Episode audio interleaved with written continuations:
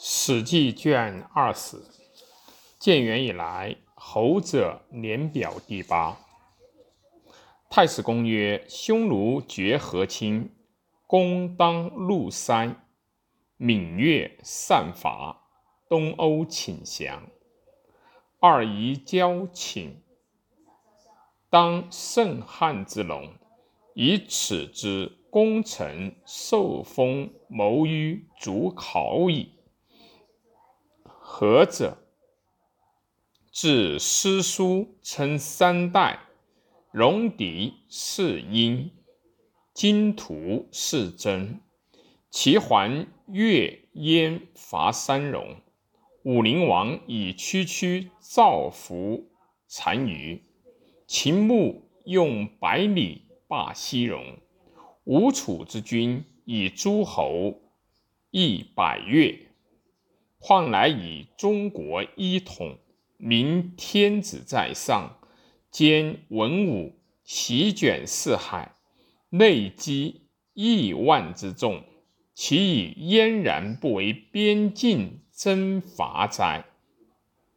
至世后，隋出师北讨强胡，南诛晋越，将逐以次封矣。后晋好事儒者楚先生曰：“太史公祭祀尽于孝武之事，故复修继孝昭以来功成侯者，编于左方，令后好事者得览观成败长短绝活之事，得。”以自戒焉。当世之君子，行权合变，独食失矣，宜息事用事，以见公有土封侯，利民当世，岂不胜哉？观其持满守成之道，皆不谦让。交简争权，喜阳生育，知进不知退，终以杀身灭国。